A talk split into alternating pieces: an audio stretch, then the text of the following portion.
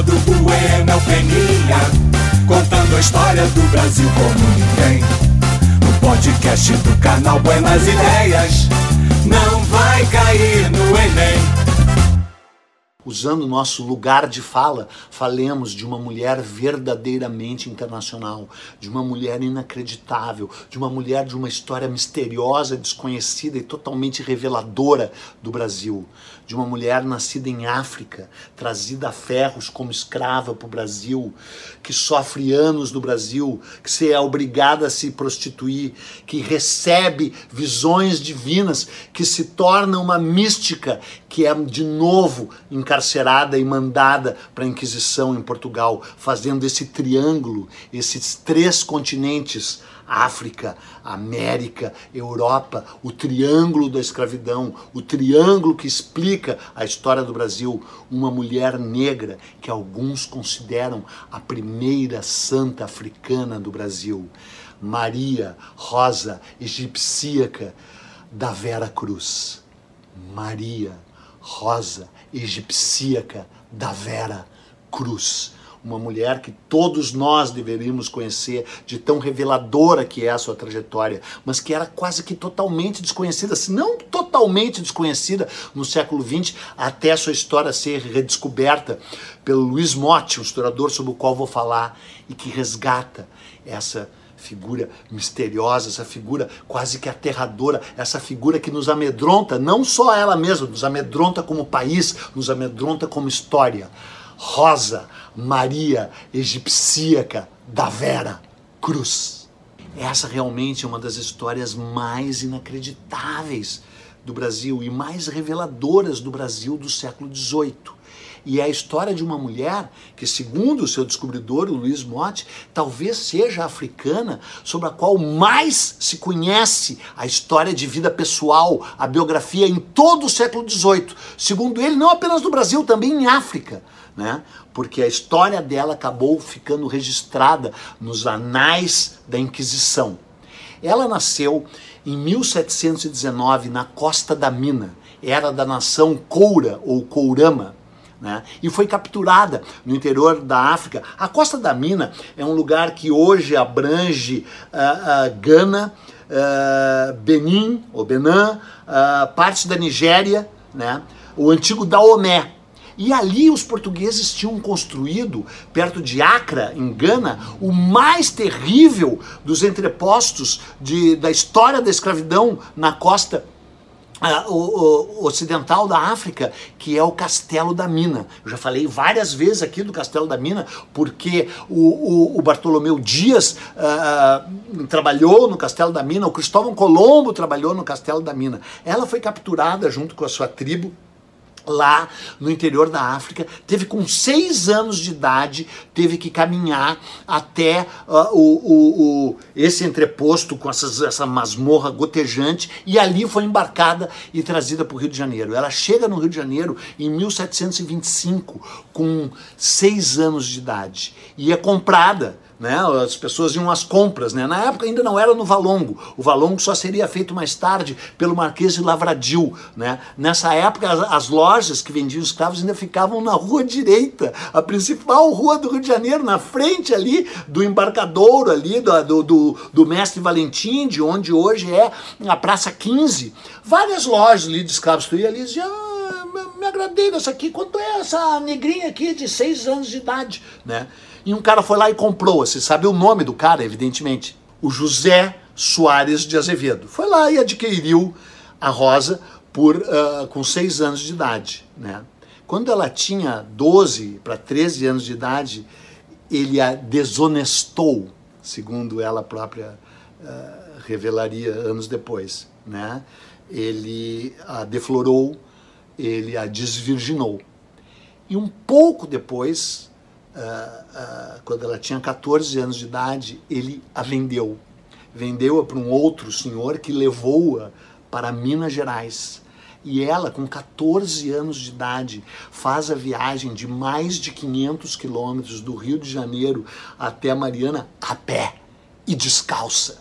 Né? Separada das, da, da, dos escravos com os quais já tinha tentado estabelecer laços familiares. Ela não tinha nem pai nem mãe, mas eles lhes informaram, esses outros escravos que tinham sido capturados, escravizados junto com ela, de que ela fazia parte dessa nação, nação Courama, nação Coura, também chamada assim. E aí ela vai para Mariana, por uma cidade por próximo ali, por uma cidade que se chama Santa Rita Durão, porque ela se torna escrava da família do Frei Santa Rita Durão que há quem goste, que há quem goste, né? É, é, que escreveu o poema épico Caramuru. Esse Frei a deu para a mãe, a sua própria mãe.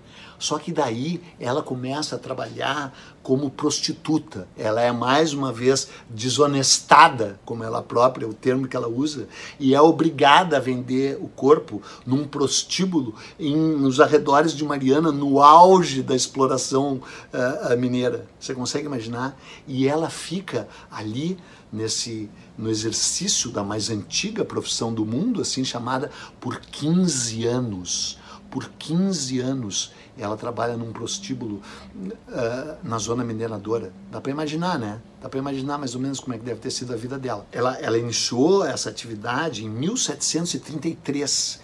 Em 1748, quando ela tinha, portanto, uh, uh, 30 anos de idade, se aproximando dos 30 anos de idade, ela, ela cai dura, desmaia no, na igreja de São Bento, claro, né? A igreja do Santo Negro, a igreja dos negros, né? A, a, a, a igreja de São Bento sempre foi ligada às Irmandades Negras. Ela tem uma visão e pá, cai dura. Depois ela desenvolve uma doença terrível, ela passa a ter inchaços, ela acha que está com tumor, ela. Ah, e aí ah, é descartada como prostituta, não é?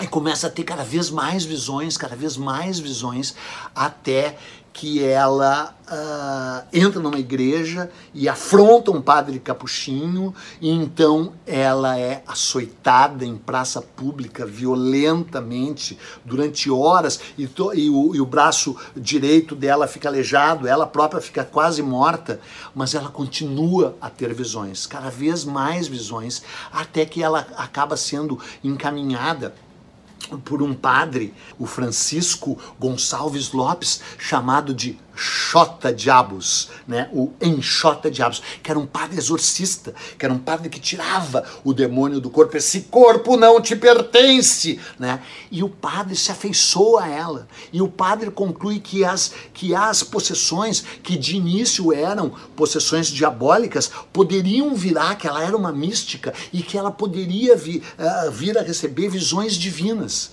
e aí a orienta e ela se torna uma seta e ela passa a se vestir de franciscana e ela passa a ter visões que o padre e outras pessoas passam a considerar como visões religiosas. Até que em 1751 ela tem um ataque dentro de uma igreja, porque diz que as pessoas não estavam prestando a atenção uh, uh, como deviam no, no, culto. Ela ia à missa todos os dias, ela jejuava, ela comungava, ela se açoitava, ela vivia numa cela uh, como uma seta, né? De fato, e aí exigia que as pessoas prestassem atenção na missa, as pessoas não estavam prestando atenção na missa, e então ela vem, tem esse ataque, agride um padre capuchinho, e então o bispo, o, o caso se espalha, né? Porque antes disso, na verdade, antes disso, a fama dela como curandeira já havia se espalhado por eh, São João del Rei, por Mariana, por Ouro Preto, e pessoas iam visitá-la uh, e vê-la enquanto ela tinha suas possessões, enquanto ela fazia suas predições e tal. E aí então o bispo de de Mariana, que é o Frei Manuel da Cruz, né? Uh, eh, convoca um conselho de teólogos para avaliar se era se ela era estava possuída pelo demônio ou se ela tinha algum grau de santidade. Aí ela resiste torturas, inclusive com cinco minutos de uma vela na boca e todo o tempo ela mantém que as suas visões eram reais, que ela tinha acesso a Nosso Senhor Jesus Cristo, à Virgem Maria, aos anjos, aos santos. Mesmo assim, ela é considerada uma curandeira, uma feiticeira e um pouquinho antes de, de ter o julgamento final, ela e o padre Xota Diabos fogem para o Rio de Janeiro. Né, conseguem escapar e, se, e chegam no Rio de Janeiro em 1751. E em 1751 se instalam ah, nas proximidades da igreja de Santa Rita, onde ela fica morando, e aí na igreja de Nossa Senhora da Lapa ela tem a mais extraordinária visão até então, que Nosso Senhor Jesus Cristo bebê, envolto num manto celestial, aparece para ela, refulgente de luz, refulgente de estrelas brilhantes, e ela cai como morta, as pessoas veem isso, e quando ela se levanta, eh, speaking in tongues, falando em línguas diferentes e tendo visões, e pá, pá, pá, e a fama dela começa a se espalhar pelo Rio de Janeiro e o padre vira o empresário dela, mas ao que tudo indica, uh, bem intencionado e tal. Tanto é que em 1754, quando ela já começa a ganhar doações, ela é responsável pela fundação do pela criação do recolhimento. O recolhimento era um grande prédio que ficava na atual Rua da Assembleia, ali nas proximidades da Praça 15, que ela cria para recolher prostitutas, mulheres abandonadas, basicamente negras, desamparadas. E ela, junto com o padre uh, Xota Diabos, os recolhe lá. E lá ela começa a produzir os seus biscoitos, uh, que dizem que eram feitos com a sua saliva, com o seu cuspe, e um monte de gente no Rio de Janeiro comprava esses biscoitos e ia lá ter as, as, a, a, sessões com ela tal. E ela prediz que o Rio de Janeiro ia ser destruído por um terremoto e por um enorme maremoto em 2012. Não, 2012 foi aquele filme Falcatrua lá. Mas que o Rio de Janeiro ia sofrer o mesmo terremoto e o mesmo tsunami que sofreu Lisboa em 1755. Né? Isso aconteceu em Lisboa em 1755 e ela está falando mais ou menos em 1756, 57, não é? E aí, a, a, em 1763, quando ela já é uma pessoa famosa no Rio de Janeiro, e quando ela começa a ter visões cada vez mais perigosas e delirantes, dentre elas ela dizia que Jesus Cristo mamava nos seus seios, que ela tinha frequentado a mesma manjedoura com a Virgem Maria e com José, e tinha visões cada vez mais delirantes, mais delirantes, mais delirantes. Ela daí também afronta uma senhora de alta sociedade uh, uh, numa determinada igreja lá do Rio de Janeiro, que eu não me lembro o nome, e aí o, o caso dela de novo se torna um caso público, uh, uh, no caso juridicamente público, e ela e o padre são postos a ferros e enviados para a Inquisição em Portugal. E durante o seu julgamento na Inquisição em Portugal, ela revela, uh, uh, se mantém absolutamente firme, se diz uh, católica, se diz uma beata, se diz iluminada, afirma que tem um canal direto de comunicação com os deuses cristãos. E a última vez que ela foi interrogada foi no dia 14 de julho de 1765 e daí não há mais nenhum registro. Né? Uh, se supõe que ela tenha sido ou queimada, mais dificilmente, mas provavelmente morreu naquelas masmorras horríveis de Lisboa. Em 1983, o Luiz Motti, que é um, um historiador, um antropólogo, historiador brilhante, uh, um dos maiores defensores dos direitos de LGBT no Brasil, ele próprio uh, Uh, assumido na sua uh, homossexualidade, ele defende firmemente, uh, ele estuda muito profundamente o caso de todos os comportamentos desviantes do Brasil. Inclusive, ele tem um livro maravilhoso, um opúsculo chamado Ser Travesti em Portugal no século XVI, um livro incrível que conta a história de muitos travestis na Ribeira das Naus, ali onde embarcou a expedição do Cabral, onde embarcou Américo Vespúcio, onde embarcou Martim Afonso de Souza Souza, né? Tinha Maria João, tinha vários travestis conhecidos, famosos ali naquela zona. Ele estudou isso brilhantemente. E em 1983 ele encontrou o, o, o o processo inquisitorial da Rosa Maria Egipcíaca. Esqueci de dizer que ela adotou o nome uh, uh, Rosa Egipcíaca em homenagem a Maria do Egito, ou Maria Egipcíaca, que nasceu no ano de 330 por aí, e daí durante uma grande peregrinação para Jerusalém, ela era, e era prostituta, segundo ela, uma prostituta só pela volúpia, nem cobrava, nem cobrava. A velha tradição da prostituição sagrada da Babilônia, Mesopotâmia, da Síria, de Ur, na Caldeia, né? Ela diz que ela era seguidora disso, que ela transava com as pessoas por pura libido e não cobrava, e aí ela resolve ir para Jerusalém, do que tava, ia ter lá no ano de uh, 400 por aí, uh, não, 400 não, sei lá, 370, ia ter uma grande festa e ela faz a peregrinação às avessas. Ela resolve ir para lá para dar para todo mundo. E aí ela vai entrar na igreja do Santo Sepulcro e uma força enorme a impede de entrar, uma, uma, uma, um campo de força, tipo assim, do Perdidos no Espaço, pé, perigo, perigo, e ela não consegue entrar. Então, como ela não consegue entrar, ela vê que tem uma força superior, e aí ela resolve se arrepender, se converter, e ela cruza o Rio Jordão e vai ser uma monja eremita, eremita no, uh, uh, uh, no deserto né? E vira santa. A história dela é contada pelo Sofrônio. Tu não sabe quem é o Sofrônio? Vai ver quem é o Sofrônio. O Sofrônio nasceu no ano 400 e pouco, contou, não, 500 e tanto, contou a história 150 anos depois, mas contou toda a sofrência da, da Maria Egipcíaca, foi contada pelo Sofrônio, e ela, ah, esqueci de dizer, porque daí a Rosa, a nossa Rosa Maria Egipcíaca, aprendeu a ler, o padre ensinou a ler. E ela escreveu um livro de muitas e muitas páginas que se perdeu, só restam umas 10 páginas. Como é que é mesmo o nome do livro? Sagrada Teologia do Amor Divino das Almas Peregrinas. Sagrada Teologia do Amor Divino das Almas Peregrinas. É o livro de mais de 700 páginas que ela escreve, que se perde, só restam umas 10 páginas, e o Luiz Motti encontra trechos desse livro, encontra todo esse incrível processo e uh, uh, publica um livro, né, Rosa Egipcíaca, a primeira santra africana no Brasil, uma santa africana no Brasil, algo assim de 750 páginas, com todos os detalhes, todas as minúcias desse episódio completamente impressionante da, da história do Brasil que o canal Buenas Ideias compartilha contigo. E ainda não acabou! E ainda não acabou, porque sabe por que, que não acabou? Porque no dia 22 de agosto de 1789, o que que houve? O que que houve? Como é que tu não sabe o que, que houve no dia 22 de agosto de 1789? Sério, cara, é um incêndio gigante. É um incêndio, assim, inacreditável. Um dos maiores incêndios da história do Rio de Janeiro. Provavelmente, até então, o primeiro enorme incêndio do Rio de Janeiro. Pegou fogo aonde? no recolhimento.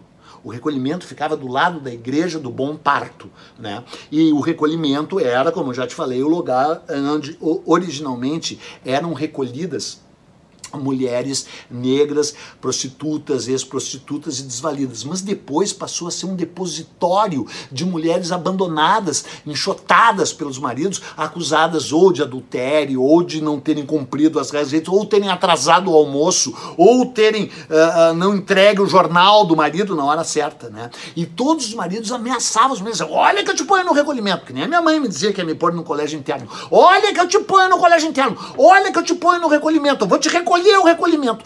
E aí, duas mulheres. Uh, supostamente adúlteras, uma tal Ana Campista e uma tal Matilde, estavam lá entre as mais de 220 mulheres que moravam ali no recolhimento. E aí, dispostas a fugirem de lá, as duas, embora incrivelmente elas eram inimigas. Essa história é contada com riqueza de detalhes pelo Joaquim Manuel de Macedo, o autor de Memórias de um Sargento de Milícias, que tem um livro divino, maravilhoso, que você deveria ler, chamado Um Passeio pela Cidade do Rio de Janeiro, onde ele reconta causos né? Então ele reconta todo esse caos da Ana Campista, e da Matilde, que não se sabe o sobrenome, que eram supostamente adúlteras, que arrumaram amantes que iam visitá-las lá no recolhimento, etc e tal, e que ah, ah, ah, resolveram pôr fogo de noite, na madrugada, de, no recolhimento uh, é, para escapar. E botam fogo no recolhimento, cara, e é um incêndio terrível, labaredas enormes, o fumo